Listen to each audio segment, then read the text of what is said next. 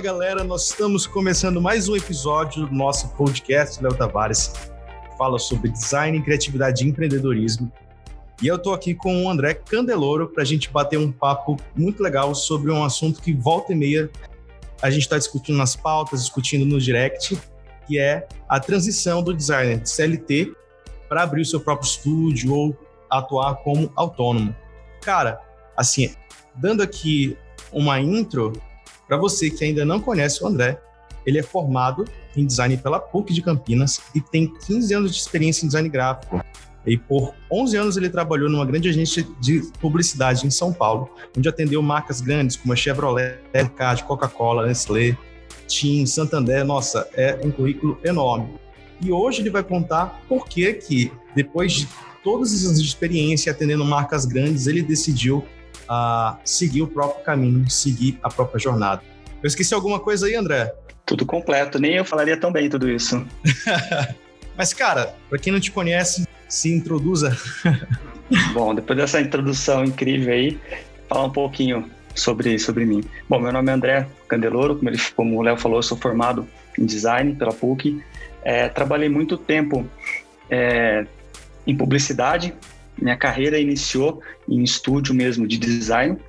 É, e logo depois de formado, fiquei mais uns um ano, dois anos num estúdio e logo fui para publicidade, né? E, e foi lá que, que eu fiz minha carreira, digamos assim. Foi lá que eu vivi bons anos é, de CLT, como é, como é o tema de hoje, e que eu pude é, entender e viver o mercado de publicidade. Foi algo que eu realmente vivi intensamente e pude ver de perto. É um, uma, uma, agência grande e que é, a realidade talvez não seja igual de todos, né? Porque os clientes são grandes, as responsabilidades também, mas a, cobrança do dia a dia consome bastante. Então é um, é um dilema tudo isso, né? Mas é, é isso, um pouco sobre, sobre o meu começo contando rapidamente, parece rápido, mas foram aí bons é, 14, 15 anos de história. Nossa, cara. Desde o início da, da faculdade até a agência. E é interessante que tu fez o caminho inverso ao meu. Eu me formei em publicidade, fui pra agência, da agência fui pro design. Cara, realmente o universo da agência é totalmente diferente do que talvez a gente vive hoje como design, principalmente o time das coisas é muito, muito rápido, né, cara?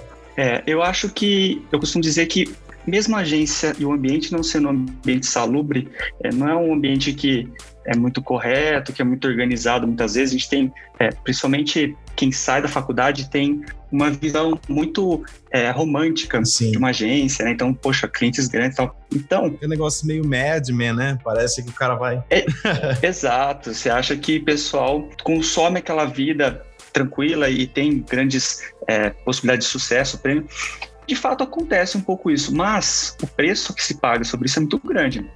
Mas o que eu queria falar sobre isso é que a, a experiência que a agência proporciona, e quando eu falo agência, é agência, estúdio, qualquer lugar que você tenha contato com outros profissionais da área e que você consiga entender outras partes do mecanismo, digamos assim, do processo, eu acho muito válido, porque enriquece muito profissional. Primeiro porque é, a gente sabe que na área criativa existe um pouco ego, Sim. errar um, pro, um processo, então analisar um briefing errado, entregar algo que não, não, não seja exatamente, ou então o cliente falar, olha, tá tudo certo, mas eu não gostei. É difícil você entender isso primeira vez. Quando você está no ambiente de agência, você escuta isso diariamente. Você é julgado diariamente, não pelo cliente, mas pelo seu supervisor, pelo seu chefe, pelo cara do lado que está vendo seu projeto e fala assim: cara, já viu uma coisa parecida, então essa ideia não é tão forte. É natural que você aprenda a dialogar com as ideias e com a entrega gráfica de uma outra maneira do que hoje, como autônomo, como boa parte desse mercado, não passa por essa experiência. Sim. Então, mesmo sendo algo extremamente é, cansativo, eu acho que é muito válido passar pelo menos por um período é, por um ambiente desse. Ter essa experiência com outros profissionais, e aí você tem os profissionais direto do seu lado, na sua frente, você é, sonha em chegar no nível da, daquele profissional, qualidade, você está diariamente trocando ideia com alguém que está avaliando seu trabalho, ou então está te dando uma dica, ou então você vê ele no dia a dia como que é o processo acho que isso é, fortalece muito o profissional em termos de processo, em termos de é, criatividade, em termos de entendimento de mercado, que eu acho que é algo muito importante para um profissional é, ter noção do mercado é extremamente importante. Nossa, cara, e isso é incrível mesmo, assim, conversando com pessoas, tendo contato com, com várias. A gente sempre conversa bastante lá nos grupos de design, né? É incrível como realmente um ano de agência, uma agência com muitos funcionários, dá assim, um know-how enorme.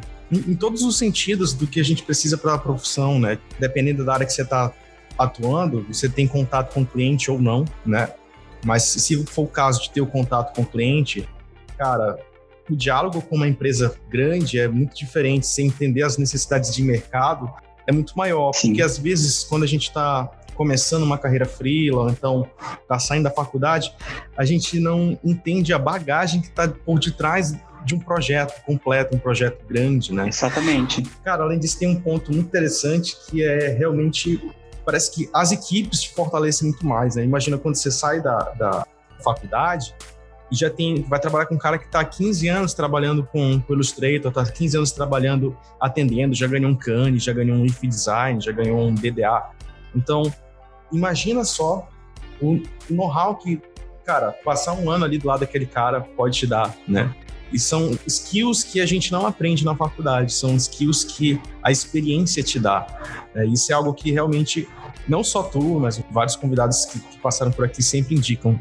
Se for possível passar, nem que seja um ano, dois anos, trabalhando diretamente numa agência, diretamente uh, num estúdio, para adquirir essa, essas skills. Não, eu concordo totalmente. E acho que até uma, não vou falar que é necessidade, mas acaba sendo intensivo, né? Sim. Porque é claro que tem a parte é, entrega gráfica, que a gente acaba aprimorando, acaba percebendo, a gente consegue ter isso no dia a dia em outros lugares, Behance, conteúdo diário, a gente está vivendo isso. Mas, de fato, entender o porquê das coisas, é, o processo, é, entender o briefing que às vezes não é feito por você, né? Na agência tem um atendimento que, que faz com o briefing, você tem que entender de verdade esse briefing se faz sentido, dialogar com esse outro profissional que vai estar tá fazendo o papel dele. Muitas vezes o planejamento vem com insights já, então você tem que analisar isso também. Aí muitas vezes tem uma demanda técnica, então olha, isso aqui vai ser clicado, vai ser foto, vai abrir câmera para filmar. Então tem muitas coisas que você tem que organizar e depois falar assim, aonde isso vai parar de pé? Ah, isso vai ser uma campanha digital. E você tem que fazer o que você está pensando numa campanha que vai rodar no YouTube só, ou então um filme, então um anúncio. Tem tantas coisas envolvidas e você não é não tem total controle sobre o processo, faz muito você evoluir a cada dia. Então, assim, isso, imagina que isso acaba durando uma, duas semanas, um projeto que tem começo, meio e fim, num período tão curto. Pouquíssimo, e né? a gente está acostumado a pegar o projeto e ficar é, 30 dias, 35 dias úteis, é, e aí você tem que pensar em algo de um dia para o outro achar ideias e aí até exaustão, porque a agência funciona assim, você tem que limpar todas as primeiras ideias para ter algo realmente vago. Então é exaustivo esse processo. Depois levantar uma campanha, que, é o que a gente fala, levantar a campanha, conceito, fazer peça, finalizar e colocar na rua. E aí depois vem alguém de mídia, receber o feedback e te ajuda com isso que você não tinha nem noção. Ah, vai ser dessa maneira, ó, isso aqui pode render melhor, refaz isso. Então, você não, é, não, tem total controle sobre o processo, você é parte dele, muitas vezes uma parte pequena mesmo, a entrega gráfica sendo sua, mas é tão relevante você aprender a entender como que você pode potencializar seu tempo, como você pode ser mais assertivo. Por isso que eu, que eu falo que estar nesse ambiente é, tão é, é, corrido e tão preciso é importante e é válido, porque olha a, o intensivo de, de skills que você tem ao longo do tempo. Não é só gráfico, né? Claro que a nossa entrega é uma entrega muito gráfica, mas principalmente quando a gente é autônomo, a gente é um microempreendedor. Exatamente. A gente tem que entender do mercado, tem que entender como é, o próprio cliente vai conseguir viabilizar alguma coisa que a gente está propondo, tem que entender um pouco disso. E eu acho que o ambiente é, de um estúdio, de uma agência, acaba te dando informações suficientes para você aprender isso, adquirir para colocar em prática no dia a dia. Nossa, é isso mesmo, André. E assim, voltando um pouquinho, cara, ah, como foi para tu começar, dar esse start mesmo na tua carreira em agências? Ah, como foi mesmo o início da sua carreira? Legal. Eu estava, na época, em um estúdio de design muito focado em moda.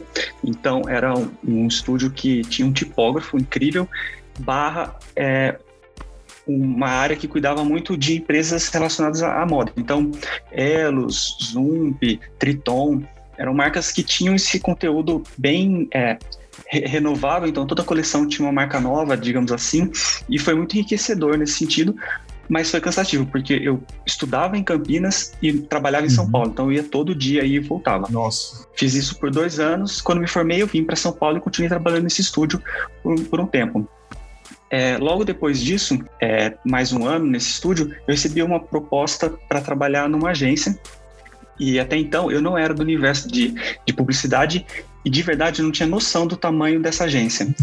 e aí, quando eu fui entender a proporção, é, eu falei, poxa, legal, né? Na época, é, recém-casado, e tipo, o salário era três vezes maior. Falei, não, vamos nessa, né? E aí, quando eu cheguei lá e fui entender a realidade, era de fato algo que eu não tinha noção, porque eu estava muito mais uhum. apoiado na parte gráfica, a entrega gráfica era melhor do que a parte conceitual. Então eu tive que entender e aprender de verdade a ser publicitário, né? É, antes de, de, ter algo... Pensar como é bem diferente. É, antes de ter uma, uma entrega, tem todo um conceito por trás, tem todo um, um, um storytelling para você contar para chegar numa peça gráfica. É, ou então, outra entrega, às vezes é uma ideia que ela se executa é, na vida real. Então, enfim, a ideia é mais importante do que a entrega, digamos assim. E aí, eu continuei na mesma agência por 11 para 12 anos, que é bastante tempo para ficar no mesmo lugar. Nossa, bastante. A gente sabe que a rotatividade em agência é muito grande, mas eu, eu, eu sou uma pessoa mais é, quieta, mais tranquila, e eu fui crescendo ao longo do tempo na agência. Quando eu saí, eu era diretor de arte sênior, tem uma responsabilidade grande, pegava contas grandes, tinha é, participava de projetos é, relevantes, interessantes. Então, com o tempo, eu fui acabando ficando e por se acostumar, por entender isso é, de uma maneira prazerosa, eu fui sempre continuando, digamos assim, no mesmo ambiente. E aí, aproveitando isso para contar como que a, o freela entrou na minha vida, digamos assim, chegou um ponto que eu já estava tanto tempo num, na agência e eu já estava numa conta só por muito tempo. Eu estava fazendo Chevrolet é, para mais de quatro anos já e mesmo sendo uma conta gigantesca, é, fazendo filmes é, para TV, lançamentos, rodar filme de 2 milhões, são coisas grandes, né? Todo mundo sonha com isso. Mas o tom de voz da marca é o mesmo, o, o guide é, da marca, a tipografia é sempre a mesma. E eu, como designer que sou, é, eu estava publicitário, não era publicitário, digamos assim, chegou um momento da minha vida que eu estava bem cansado, uhum. é, em termos criativos, digamos assim, porque a gente trabalha, se mata para sair um filme que é, é um filme bem feito, bem executado, mas tinha um limite criativo ali. E aí, para literalmente é, soltar a mão, eu criei a de branding num perfil no Instagram e comecei a me testar.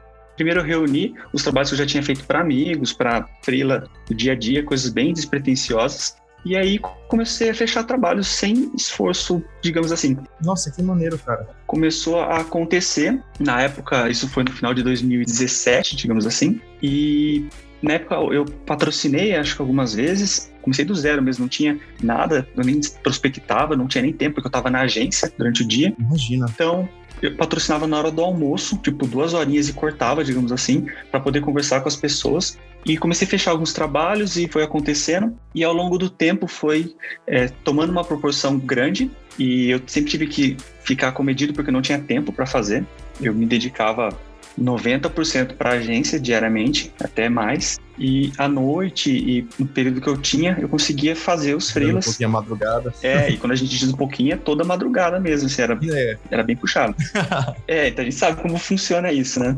E aí, com esse, com esse processo, chegou um momento que eu já estava bem cansado da agência. O último ano, 2019, foi um ano bem complicado para mim profissionalmente.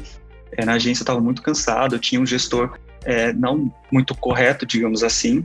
E, e o que eu já estava entendendo como um ambiente ruim estava insuportável e insalubre. Acabou ficando nocivo. Ficou, ficou algo bem, prejudicou bastante. E isso foi para toda a equipe, assim, todo mundo sentiu esse baque. Mas como eu já estava um tempo, eu pensei, poxa, é, tava vendo a AdBrand cada dia mais ter clientes, eu tava negando projetos porque eu não tinha tempo. Ganhando notoriedade, né, cara? É, eu não tinha, eu tinha um perfil baixo, digamos assim, em termos de, de seguidor, mas é, eu tinha bastante projeto, eu sempre fechei muito projeto, é, eu tinha um volume é, orgânico, natural, e eu pensei, poxa, eu me dedico, lá, 10% para ad branding e tem um retorno financeiro equivalente a quase o meu salário na agência. Pensei, poxa, o que pode acontecer se eu me dedicar 100%? Aquele belo dia que você faz as contas, né? é, o mês você tá lá e você fala, poxa, esse mês foi bem, né? Aí você fala assim, poxa, esse mês foi bem de novo. E aí você começa a pensar, poxa, tô é, trabalhando tanto e correndo tanto, enquanto o outro lado que eu tenho gasto menos energia e está sendo é, lucrativo, digamos assim. Mas o que me fez acender mesmo essa chama foi que quando eu apresentava os projetos para os clientes da Ad Branding, meus freelas, eu sentia, desculpa perdão da palavra, eu sentia o tesão em eles entenderam quanto a gente se dedicou, entendeu o dilema deles e achou uma solução que não passava no radar deles e que realmente vai contribuir para alguém de verdade. Enquanto que quando eu estava na agência, eu podia fazer um filme que ia rodar na TV, que ia, sei lá, 2 milhões de mídia, mas eu não via ninguém sorrindo. Sim. Eu não via ninguém feliz com aquilo. No final do mês, eu vend... a gente ajudava a vender 30 mil carros e começava tudo de novo, do zero, sabe? Não, não tenho. Então, de verdade, eu tinha perdido o tesão de fazer o que eu fazia diariamente. Quando eu percebi que o outro lado me dava mais prazer mesmo parecendo menor, digamos assim, é uma entrega bem menor, né? É, entregar uma identidade para uma pessoa, enquanto que fazer um filme, colocar no Fantástico, tem pesos muito diferentes. Mas em termos de prazer pessoal, Totalmente, né? É, eu era muito mais realizado no dia a dia, é, trabalhando menos com o ad branding. Então, foi que, que falei, não, tá uma coisa errada, eu vou focar. Eu fiquei tanto tempo é, na agência, eu consegui ter uma, uma consolidar financeiramente, podia me dar ao luxo de ter um ano sabático, digamos assim, para testar. Nossa, que maneira, né, cara? Só que aí veio uma pandemia aí, né?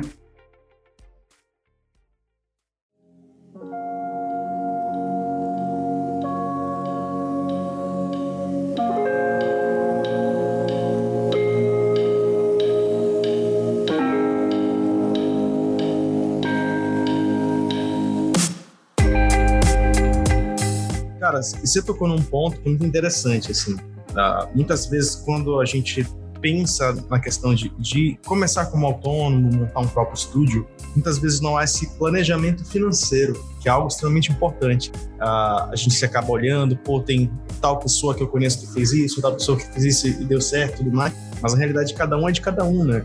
E eu acho que o aprendizado legal que fica aqui no site é esse, cara, se planeje financeiramente, é, já é o primeiro aprendizado. Total. Se planeje, faça as contas, vê o quanto isso pode ser sustentável antes de dar esse passo. Fazer uma transição mais suave, né? É, é o... Isso é um erro que a gente que eu percebo muito, cara, conversando. É, acho que é natural, né? Você começa a tirar o pé de algo quando você está sólido do outro lado, né? Você tem que uhum. entender qual que é o seu, seu momento de vida, como você consegue se manter, porque de fato a gente não.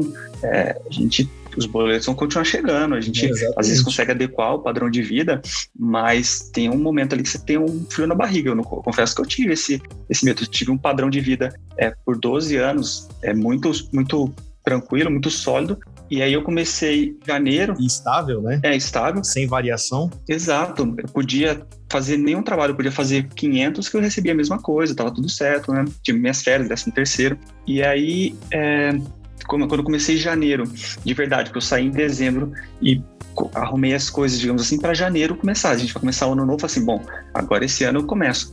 E aí veio a pandemia. Nossa, loucura. Mas quando a gente consegue perceber que a gente é responsável pelo nosso sucesso e pelo nosso fracasso, digamos assim, a gente sabe onde a gente precisa depositar energia, né? Então, é, se organizar financeiramente, se organizar em termos de modelo de negócio, é, nós somos pequenos empreendedores se entender como um profissional que tem que ter um espaço no mercado, que tem que se apresentar para o mercado, que tem que ter é, uma cartela de clientes, digamos assim, ou então um nicho, ou então minimamente perceber onde pode atuar, é necessário. Né? Acho que hoje, com o advento do, das mídias sociais e de toda essa facilidade de encontrar pessoas e serem encontrados, fazer uso disso de uma maneira correta e perceber como chegar até alguém, como chegar até um objetivo maior, é, é importante, né? é muito importante conseguir ter acesso a essas pessoas e que essas pessoas consigam te ver, né? Eu acho que também tem um, tem um insight bem legal aí, André, que é uma visão que eu creio que a publicidade também tem mais maturidade para falar sobre isso, que posicionamento de marca, uh, pensar quem de fato a gente quer atender, pensar sobre nicho, pensar pelo menos um básico do que seria um business plan, né? Muitas vezes o designer ele fica muito focado na, nas skills, nas ferramentas, Adobe, Illustrator e tudo mais, mas esquece que existe todo um, um cenário por detrás que, que é tão importante ou talvez mais importante do que aprender a dominar determinadas ferramentas, né? Então, abrir um CNPJ correto, ah, com a categoria correta, ah, entender quem é, quais são as necessidades daquele público que você está querendo atender. Porque muitas vezes cara, se, se, você não tem um nicho, se você não tem uma especificidade, uh, é muito difícil de se destacar no meio de tantos outros designers. Ainda mais agora com a pandemia que teve esse boom, em que todo mundo migrou para a internet. Então, quem não estava preparado, quem não tinha um mínimo de, de, de, conhecimento de marketing, de gestão, cara, encontrou dificuldades aí. Um, um dos pontos que você tocou, que até tem uma pergunta sobre isso, uh, é sobre a estabelecer uma cartela de clientes. Como foi esse processo para ti de pô, sair agora? Beleza, eu estou aqui freelando, mas eu não tenho uma frequência, uma constância. Como conseguir estabelecer uma cartela mais fixa para conseguir ter um padrão próximo daquilo que eu já alcançava. Que legal, era, era um pouco que eu ia falar sobre isso, sobre é, entender esse primeiro ano. Eu ia falar que eu não tenho uma referência de outro ano passado nesse, nesse mesmo cenário. Então, primeiro que a gente tem um cenário apocalíptico, digamos assim, porque a pandemia ela, ela veio e tirou muita coisa e ela potencializou outra. Então, eu percebi ao longo do ano uma escalada gigantesca em termos de procura, em termos de, de trabalho. Isso foi, foi aumentando até chegar agora no final do ano, louco mesmo isso. Mas em termos de, é, de cartela, o que eu posso dizer é algo óbvio que a gente escuta muito isso, mas quanto mais pessoas falando isso, pode ajudar. Quanto mais você mostrar o seu trabalho, quanto mais você mostrar a possibilidade, a capacidade que você tem de resolver problemas é, e conseguir gerar tráfego para que as pessoas consigam ver você fazendo isso, é, mais chance você tem de ter clientes. Então, eu é, tinha na minha cabeça que esse primeiro ano era um ano de teste, que eu podia simplesmente não pegar um cliente, que era um ano sabático, eu poderia viver sobre, dessa maneira, mas eu sei que nem todo mundo tem essa realidade. Então, quando eu comecei a trabalhar, eu tinha um valor que eu consegui perceber é, em 15 dias que não estava correto com, com a minha entrega. Eu fechei muito trabalho logo no início falei assim, opa, tá uma coisa errada, vou aumentar o sarrafo. E a gente consegue se adequar é, dentro do que a gente pode fazer e do quanto a gente quer receber. Eu acho que essa é a média em termos de, de cliente. Estando tudo ok, assim, recebendo pedido de orçamento, tendo um fluxo bom e podendo fechar o trabalho. É, e acho que isso foi acontecer naturalmente até eu chegar num limite é, que é alto por conta da, do ritmo que eu tinha na agência. Enquanto na agência eu precisava fazer as coisas de um dia para o outro, é, meu processo, meu ritmo é muito grande. Por conta disso, eu fui calejado é, na agência, então hoje eu cuidando do processo todo é até mais fácil, porque eu consigo é, ter rígido isso, ó, o momento que entra o pedido, como que eu tenho que analisar esse briefing, o rebriefing com o cliente, todo o meu processo é muito bem organizado e eu fiz isso porque eu não tinha tempo para fazer isso com o cliente. Então eu organizei isso antes, porque eu tinha poucas horas do meu almoço para conversar com ele, é, eu tinha que é, definir isso à noite, então eu sabia o tempo que eu tinha para trabalhar, então é muito mais rápido. Então eu consigo ter um volume grande de trabalho, mesmo chegando num volume alto é, de recebimento, digamos assim. E aí, hoje eu estou num patamar de poder selecionar trabalho, poder é, trabalhar com, com, essa, com esse fluxo.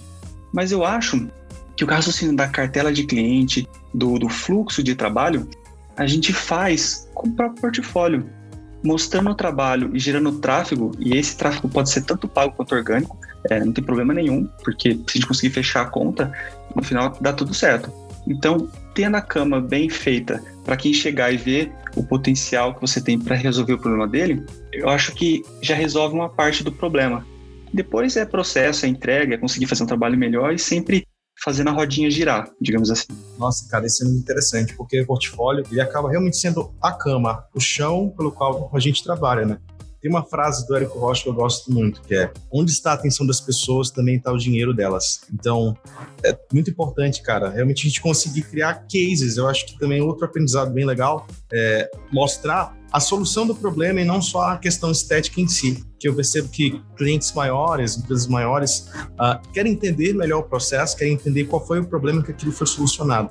Porque normalmente Uh, quando você está começando a montar um portfólio, você pensa muito no designer. Como é que o designer vai avaliar isso? Como é que o mercado vai ver isso? Mas o cliente tem necessidades diferentes quando ele olha para um portfólio, né? O que, que você percebe assim, percebo, nesse sentido? Eu percebo claramente isso, é, até pelo processo do mercado. Eu digo nosso, nosso mercado, digamos assim. E, assim, como eu vim da publicidade, o case para a publicidade é mais importante às vezes que a própria ideia. O contar a ideia é mais importante porque ele é premiável. É uma ideia, muitas vezes, quando você é, conta ela da maneira correta, é, ela tem um poder muito maior. Então, às vezes, uma ação pequena você transforma em algo muito maior e ela é premiada. Né? A gente sabe como funciona o universo da publicidade em termos de case, em termos de, é, de premiação. Para o nosso universo, digamos assim, se mostrar para o mercado da maneira correta, acho que é muito importante. Quando eu digo isso, é de verdade mostrar o seu potencial, é mostrar o que você é capaz de fazer e contar aquela história para quem você precisa contar. Isso passa por precificação.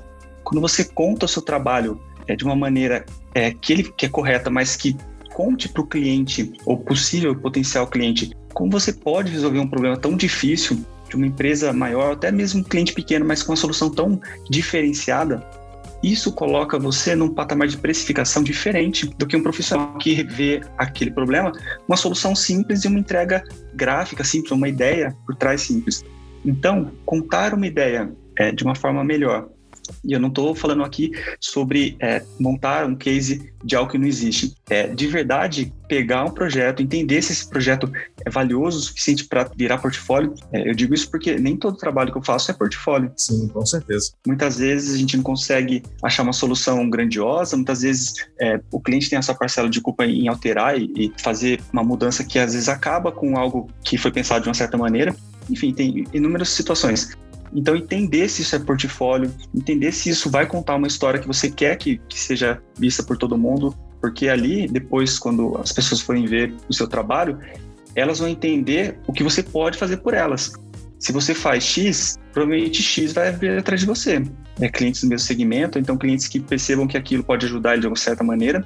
E aí está a diferenciação em precificação. Eu percebo hoje muita gente contando história para pessoas erradas. Uhum. Né? Não está nada de errado em contar histórias para designers, mas é, nem só de engajamento vive é, o profissional, né? Exatamente. Like não enche, não paga boleto, né? Não paga boleto, né? Então, é, perceber o quanto você está mostrando para de fato quem vai te pagar, quem vai desejar o seu trabalho, eu, na minha visão, é mais importante do que agradar é, a, a, a, comunidade, digamos assim. A comunidade de designers. É, eu acho que só com o próprio trabalho bem feito, de fato vai agradar. Né? Eles vão gostar ou não do seu trabalho, é, a gente se identifica com um ou com o outro, mas não focar nisso. Contar uma história para quem de fato você quer contar. Acho que isso é mais válido, digamos assim. Nossa, André, e falando também sobre case, também da importância do Behance para vocês, né, do portfólio do Behance, uh, no sentido de alcançar mercados internacionais. E aí também já entrou aquele case árabe que até agora esses dias recebeu um selo né, do, do Behance. Isso. Como é que você percebe que esse storytelling também te ajudou a alcançar um mercado de fora, um mercado internacional? Eu acho que isso passa muito de novo pelo que estava falando sobre mostrar isso para quem precisa ver. É, e aí, uhum. vamos entender as plataformas como vitrines. O Instagram hoje é uma vitrine é, enorme, mas que tem um foco, uma profundidade é, menor em termos de trabalho o internacional, Behance. internacional que o Behance. Então, quando você começa a ter mais visibilidade no Behance, quando você começa a, a chegar, né, de novo, se você tem o trabalho bem feito, mas não chega até quem vai fazer, quem pode ser potencial cliente, não adianta de nada também, né? É a história do tráfego. E de verdade, é, um selo no Behance, ele muda o jogo. Ele te coloca numa, numa visibilidade muito grande. Eu consegui fechar alguns trabalhos internacionais antes de ganhar os selos. É, comecei a ganhar o selo agora, mas muda bastante a, a, sua relevância ali. Você recebe mais pedido, os pedidos são diferentes, né? São é, muito mais densos, digamos assim, e muito mais coerentes, já sabe exatamente o que quer, o tempo é diferente, são mercados diferentes e vale entender também. Mas eu acho que é uma, uma escalada. Você só consegue chegar nesse ponto, a mesmo que tenha algum, alguns atalhos e você pode potencializar no dia a dia, mas é uma construção diária de ter um portfólio coerente. Step by step. Exato, diariamente, conseguir ter mais visibilidade, e a visibilidade te gera mais tráfego, engajamento, você consegue atingir outras pessoas, até chegar num ponto é que o mercado internacional começa a ver você também da mesma maneira como o mercado nacional.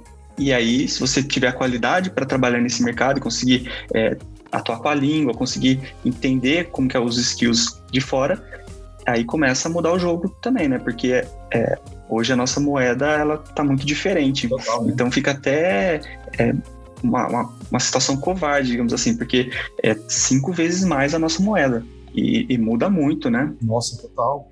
Quando uma empresa gringa vem e vê, poxa, o cara vem do Brasil cinco vezes menos, né? Então, os orçamentos são diferentes também. Sim, eles já sabem. E os costumes, né, cara? Tipo, a forma como eles pedem tudo isso. Uh, acho que você comentou também que os árabes eles querem ver todas as etapas do processo, né? Exato. Tipo, diferente daqui que a gente tem uma grande entrega no final, a gente apresenta todo o case. Exato.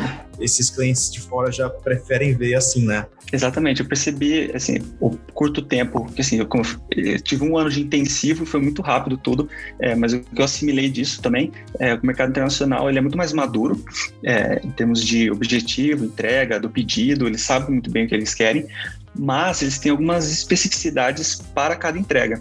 Então, eles querem de fato ver o uhum. processo dentro do trabalho. Então, não adianta você falar, olha, vou te entregar X dia, no final tudo pronto.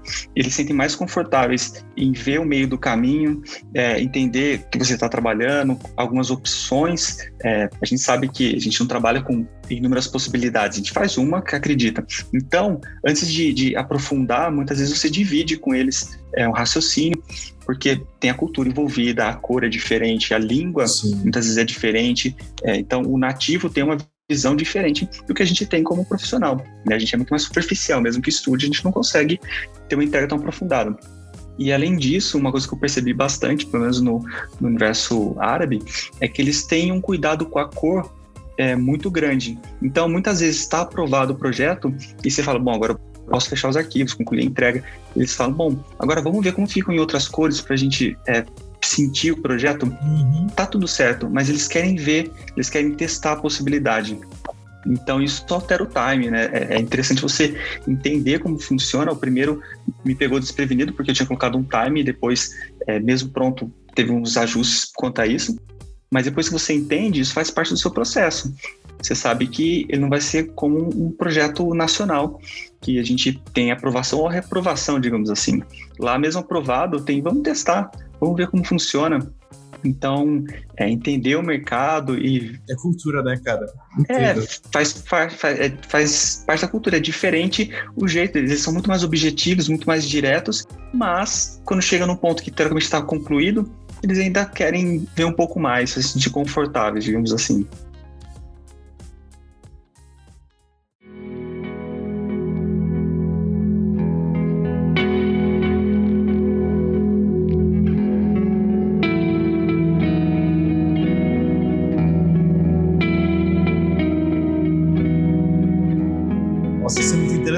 Cara? Eu lembro que você comentou que a entrega final acaba sendo até mais madura, mais coerente do que se desse primeiro momento em que ele foi aprovado, né? Esses testes acabam dando uma estressada no projeto, num bom sentido, né? E extraindo coisas que talvez numa primeira aprovação não, não teria sido extraído. É, eu acho que, assim, esse projeto específico aconteceu isso, mas eu acho que todo processo, todo projeto que a gente tem a possibilidade é, de rever é, ao longo do caminho para onde você está indo ajuda. E muitas vezes o cliente tem razão, sim. A gente tem aquela máxima que o cliente tem sempre razão. Não é uma verdade, mas ele é dono do próprio negócio. Ele chegou onde ele chegou, ou tem o rumo de onde ele quer, por isso está sendo alterada a marca, porque ele faz da forma como ele faz. Então, ele tem sobre isso. Então, o, o caminho que ele te, te dá ao longo do, do processo pode sim te ajudar e pode fazer você é, ter uma visão diferente. E eu tenho muita tranquilidade quanto a isso, justamente pelo fato de trabalhar, ter trabalhado em agência.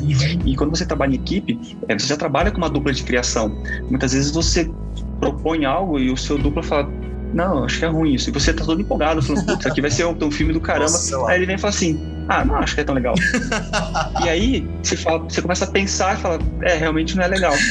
Então, você participa, é, participar disso em algum momento da vida é diferente do que você ser sempre autônomo e chegar alguém que é dono do próprio negócio, Sim. te contrata e fala, acho que não. Aí fica frustrado, fica triste. É, e, você, e aí você já perde a vontade de fazer o projeto daquele jeito, ah, não vai ser desse jeito, então vou entregar só. Não, é um momento de reflexão. Você para Sim, e fala, poxa, é ele tá mostrando de um outro jeito, deixa eu entender essa ótica, deixa eu ver o que pode acontecer. E normalmente, nesse momento, você tem uma guinada que potencializa aquele projeto, que ele toma mais verdade, ou então tem uma solução gráfica melhor. Normalmente, por experiência própria, esse momento é um momento decisivo para engrandecer o projeto. Nossa, é verdade, cara. E até foi uma coisa que você falou bem no começo da nossa conversa, né? A, a, aquela, aquele primeiro campo de ideias, normalmente a gente descarta. Né? Parece que as ideias mais refinadas vêm depois de um processo de esgotar as, as ideias primárias. Descarta essas ideias e você vai encontrar ideias totalmente fora da curva, porque o óbvio já foi pensado, já foi descartado. E aí sim vem soluções muito mais maduras nesse sentido, né, cara? É, a, a, publicidade ela vive disso, ela vive de sacadas, ela vive de grandes ideias, e as grandes ideias muitas vezes são simples e não são fáceis é, chegar até essas ideias. Você tem que ter um esforço muito grande, muito suor, para ter uma ideia muito simples e ser muito fácil de executar. Isso foi um grande aprendizado profissional é, que a publicidade me deu e hoje eu trabalho 100% em cima disso. E aí vem a parte do fazendo amigos com o André Candeloro. é o que me incomoda muito é, hoje no, no, design nacional, que é as soluções simples, que é a solução óbvias, diretas. É, ou a marca tem que, é, às vezes ela é escondida e fala, o que está escrito aqui? Vamos entender o que está aqui. Não é um jogo de acertar e, e, errar. Muitas vezes ela pode ser simples, mas ela tem que ter uma verdade por trás. Eu acho que essa verdade por trás, ela foge da primeira ideia. Ela foge do, do comum porque o cliente ele tem um propósito diferente. Chegar numa solução inteligente sobre isso e ter uma entrega gráfica que seja condizente com isso é muito sutil a diferença, mas eu acho que tem um, um potencial tão maior de, de construção sabe? Isso me incomoda muito. Foi uma coisa que eu, que eu percebi muito claro é, esse ano, que de fato eu me debrucei uhum. sobre esse mercado, eu consegui visualizar, é que as pessoas têm uma, uma objetividade, uma entrega muito rasa, é, enquanto que poderiam se dedicar mais é, no raciocínio e depois chegar na parte gráfica. A preocupação diária é a entrega gráfica. A gente é bombardeado pelo Behance, que é incrível, tem grandes estudos, tem grandes profissionais e é uma vitrine gigantesca, mas ter um conceito por trás e depois entregar uma proposta estética correta para aquele projeto é muito mais valioso, sabe? Mais poderoso. Faz a história ser muito maior para o cliente e para você. André, para quem está pensando, está escutando aqui, muita gente que escuta nosso escuta as nossas conversas, estão começando no mercado, estão tendo as primeiras experiências, mas para as pessoas que já estão começando nesse processo de CLT e têm interesse em migrar, ter o próprio estúdio, começar como autônomo, como profissional liberal, quais passos é, esse profissional poderia dar? Eu acho que é um movimento incrível que deve sim passar pela mídia das pessoas, porque se elas gastam tanta energia trabalhando para os outros, digamos assim, o que pode acontecer se ela gastar essa energia com ela mesma, potencializando o trabalho dela? Então, por si só, já é algo é, que todo mundo deveria fazer. Fora isso, eu acho que as pessoas deveriam se organizar é, financeiramente em termos de processo ter muito bem entendido qual que é o papel dela, o que, que ela quer, como ela se imagina no mercado, como que ela pode é, evoluir e aos poucos e trabalhando isso para ir, quanto mais treino a gente tem, melhor a gente joga. Então, se você tiver a possibilidade de, de treinar enquanto você está é, jogando pela CLT, digamos assim, vai se testando, vai se provando, vai azeitando o seu processo para quando de fato você sair do estúdio, da agência, da CLT e começar é, para você, começar a trabalhar para você mesmo, você já vai estar tá, é, mais confiante já vai estar tá entendendo o seu processo, qual que é o seu propósito, como que você pode fazer esse dia a dia, porque ao mesmo tempo que, que você tem uma possibilidade gigantesca, você pode se sentir perdida nesse momento. Nossa. Pode falar assim, pronto, e agora eu vou começar. E aí agora? E aí, o que eu vou fazer? Como que vão chegar os clientes? É, e aí você fica nesse assim, e aí você, às vezes não acontece tão rápido, você desiste, assim, poxa, fiz errado, vou voltar para a agência, vou voltar para o estúdio. Então você acaba fazendo o, inverso. Então, é, tente fazer um movimento natural, que é cuidar de você mesmo e, e trabalhar por si só, mas se assegure que você vai conseguir fazer isso, né? Gere é, conteúdo para você mesmo poder, quando acontecer esse momento, estar tá preparado para isso. Nossa, que maneiro, André. Cara, desde já te agradeço aí por esse tempo que a gente tirou aqui para trocar essa ideia. Eu, eu que agradeço o convite. E, cara, você tem um programa de mentoria, né? E tem, tem alguns projetos massas. E queria abrir aí, cara, para tu fazer um merchan. Ah, boa. A gente tá gravando isso no começo de dezembro, esse ano a fabriquinha fechou, digamos assim. Né? Mentoria foi algo é, que aconteceu ao longo do, do ano e que eu senti a necessidade de compartilhar e dialogar com pessoas do mercado. Eu tinha isso diariamente por muito tempo é, e a gente está num ambiente que tem pessoas é, com processo criativo melhor, é, mais rápido, e eu, no dia a dia da agência eu tinha isso, eu conseguia dialogar com pessoas, eu sentia essa falta. E quando eu entendi que eu podia colaborar de alguma maneira, e aí a maneira que eu encontrei foi dentro do meu processo, dentro do meu dia a dia, eu abri é, algumas vagas de mentoria para pessoas, unicamente por pessoas em vez de salas, porque eu acho que cada um é tão único Sim. que conseguir entender o dilema e, e contribuir, e foi uma experiência é, própria muito enriquecedora. Então, foi algo que eu trabalhei nesse ano de 2020. 2021, provavelmente eu comece o ano com algumas mentorias já fechadas desse ano e planejo algumas coisinhas mais para o ano que vem. É, conseguir, é, como eu falei, esse ano eu trabalhei muito para mim, uhum. eu me, for, me consolidei é, profissionalmente, achei o meu mercado, consegui ter meus clientes e fazer o meu ano acontecer.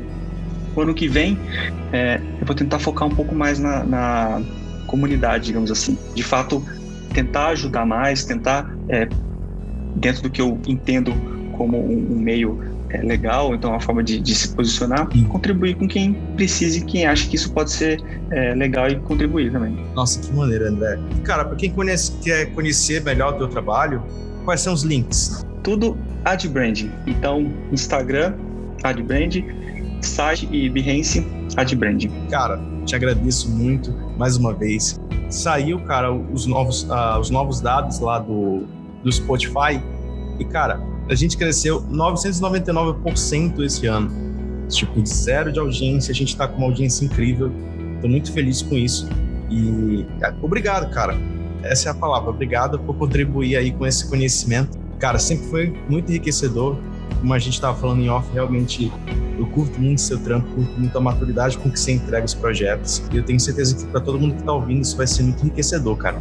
Agradeço muito o convite. Você é um cara sensacional, trabalho incrível. É, a gente se conhece há pouco tempo, mas já tem muito respeito, muito carinho por você e muito sucesso. É, fico feliz de estar participando de algo é, tão grande e uma data comemorativa, né? De desses números divulgados agora, esse crescimento absurdo. É, fico triste com aquele 1% que alguém deixou de ver, porque é, né? ia ser incrível. Então, se você que está escutando agora e não estava escutando antes, você é culpado por não ter mil é, nesse número, tá? Fique sabendo disso. Então, galera, nós agradecemos, agradecemos mesmo por esse tempo que vocês tiraram para estar com a gente. Né? E se você está ouvindo lá no Apple Podcast, deixa cinco estrelas, isso ajuda bastante a divulgação do projeto. E se você está no Spotify, não deixe de compartilhar com todo mundo. E também, uma dica importante, gente.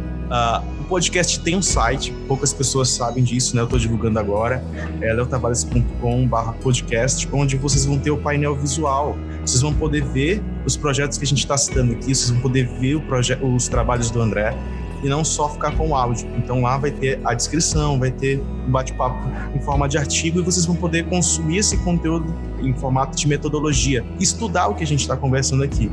Então não deixe de dar uma passada lá. E é isso. Até a próxima.